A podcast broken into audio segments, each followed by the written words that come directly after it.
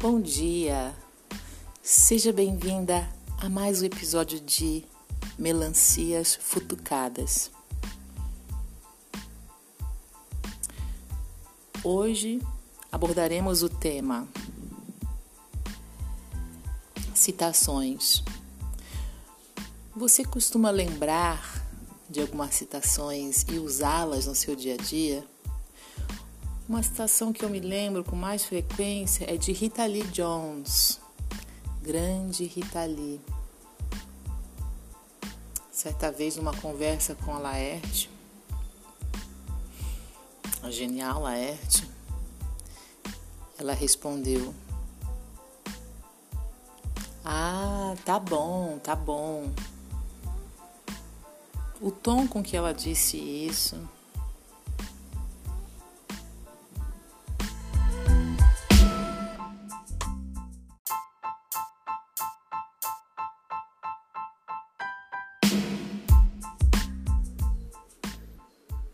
Mas falando sério, para mim a citação às vezes é, não tem assim, um conteúdo genial em si, mas eu me lembro da pessoa dizendo e a entonação, a intenção, o modo, o contexto com que ela falou aquilo, eu gosto de repetir para me remeter àquele jeito muito peculiar da pessoa que, que é inspirador para mim. Engraçado, né? E por falar em tá bom, tá bom, eu me lembro do de um outro tá bom que eu cito, que é o do Suga do BTS.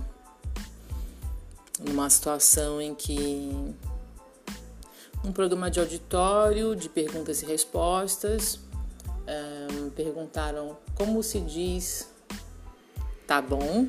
A pergunta foi feita em coreano, eu não sei como se diz tá bom em coreano. Como se diz tá bom em português? Um, e ele acertou a resposta. Então, o jeito que ele falou tá bom com sotaque coreano também é uma citação muito usada aqui em casa.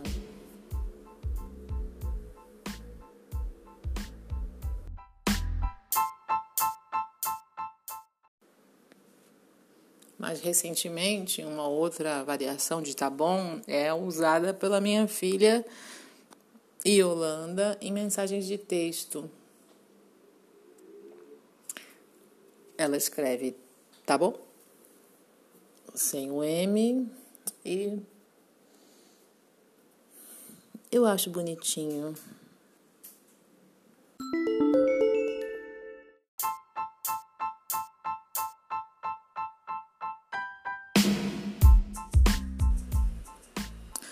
Mas nós podemos uh, fazer algumas citações aqui de uns livros que eu peguei, hum, não tão aleatoriamente. Procurei uma Clarice Lispector, não encontrei. Encontrei Fernando Pessoa, Roland Barthes, que eu gosto bastante, A Construção Social da Realidade, Terry Pratchett, Virginia Woolf e William Gibson e finalmente o mestre João Guimarães Rosa. Vou fazer algumas um, uns sorteios de citações aqui para, digamos, citações mais conteudistas.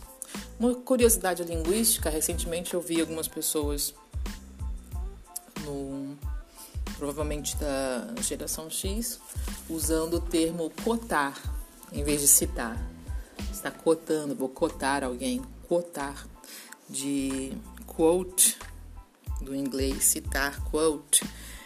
Eu nunca tinha visto isso, achei bem curioso. Então, aqui, começando no Guimarães Rosa, no volume de Sagarana,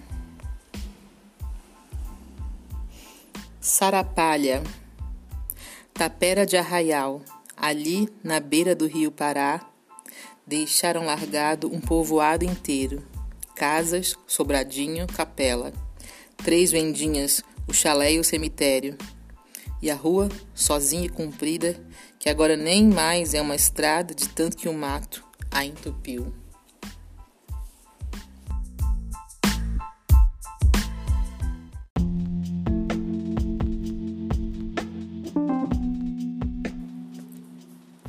Outra Neuromancer. William Gibson, tradutor. Fábio Fernandes. Se não me engano, sim, tradução de Fábio Fernandes. Vamos ver aqui uma. Temos uma introdução. Eu queria o. Ah, sim, a icônica frase inicial. O céu sobre o porto tinha a cor de uma televisão sintonizada num canal fora do ar. Não é que eu esteja usando, Case ouviu alguém dizer ao abrir caminho na multidão aglomerada na porta do chat. Meu corpo é que desenvolveu uma deficiência maciça de drogas. Era uma voz do Sprawl e uma piada do Sprawl. O Chat Subo era um bar de expatriados profissionais. Você podia beber ali todos os dias durante uma semana e nunca ouvir duas palavras em japonês. Agora, Virginia Woolf, contos completos. Vamos sortear uma citação bem aleatória agora. Abre aspas. Para voltar ao que eu estava falando. Ele não tinha visto, ou, se visse, mal teria notado que John, após examinar por um momento o vidro, como que em hesitação, o enfiara no bolso. Sim, são situações aleatórias, caóticas, ao modo do meu cérebro com TDAH.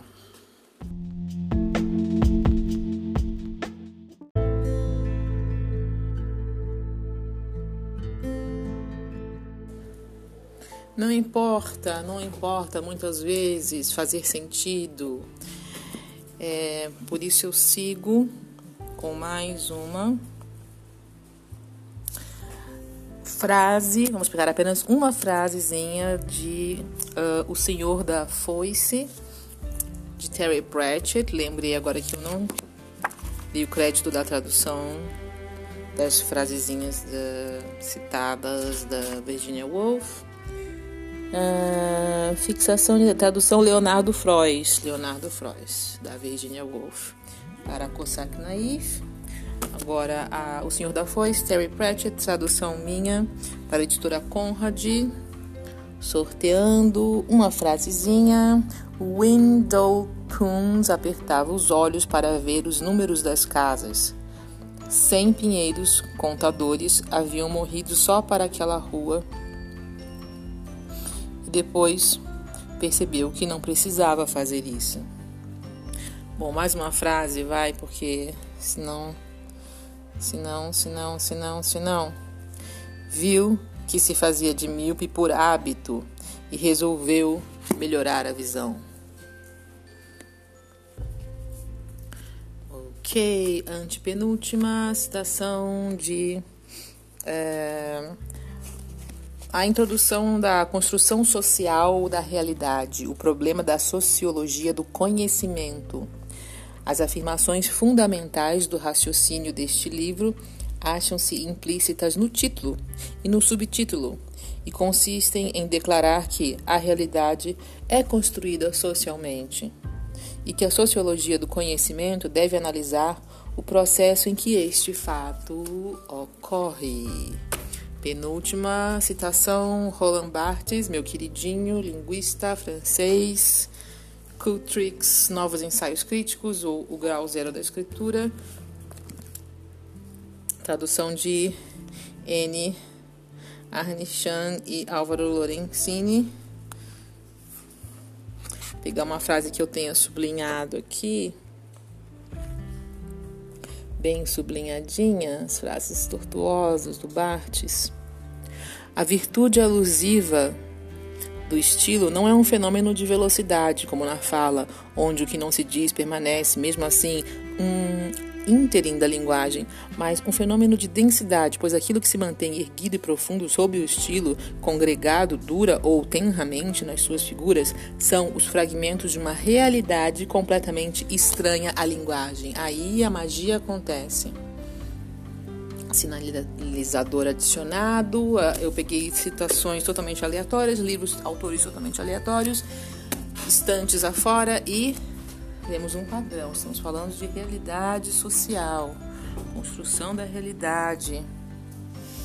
Hum, sentimos um padrão aqui. Falamos de rua, falamos de árvores, falamos de uh, estar no Japão sem falar japonês. Então, último, último, último. Tenanã, tenanã, dole uma, dole duas, livro do desassossego do meu grande amor. Esse foi a. Essa foi a. O critério. Vi assim, peguei livros que tem. que exalam amor. Uh, Fernando Pessoa, tem um marcador de paz. Na eu estava sublinhando muitas coisas pelo jeito. Então vamos aqui, aqui uma coisa linda, porque o Fernando Pessoa nos traz coisas profundamente, melancolicamente lindíssimas. Abre aspas. Esse aqui é da editora brasiliense. Seleção e introdução Leila Perrone Moisés. Uma grande alegria, agora sim, abre aspas, uma grande alegria, cheia de repouso e de livração, desconcertou-nos a todos. Trabalhamos meio tontos, agradáveis, sociáveis, com uma profusão natural. O moço, sem que ninguém lhe dissesse, abriu amplas as janelas. Um cheiro a qualquer coisa fresca entrou, com o ar de água, pela grande sala dentro.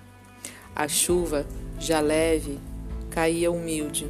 Os sons da rua, que continuavam os mesmos, eram diferentes. Ouvia-se a voz dos carroceiros e eram realmente gente. Nitidamente, na rua ao lado, as campainhas dos elétricos tinham também uma socialidade conosco.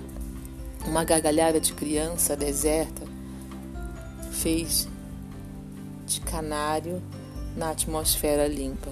A chuva leve decresceu. Eram seis horas, fechava-se o escritório.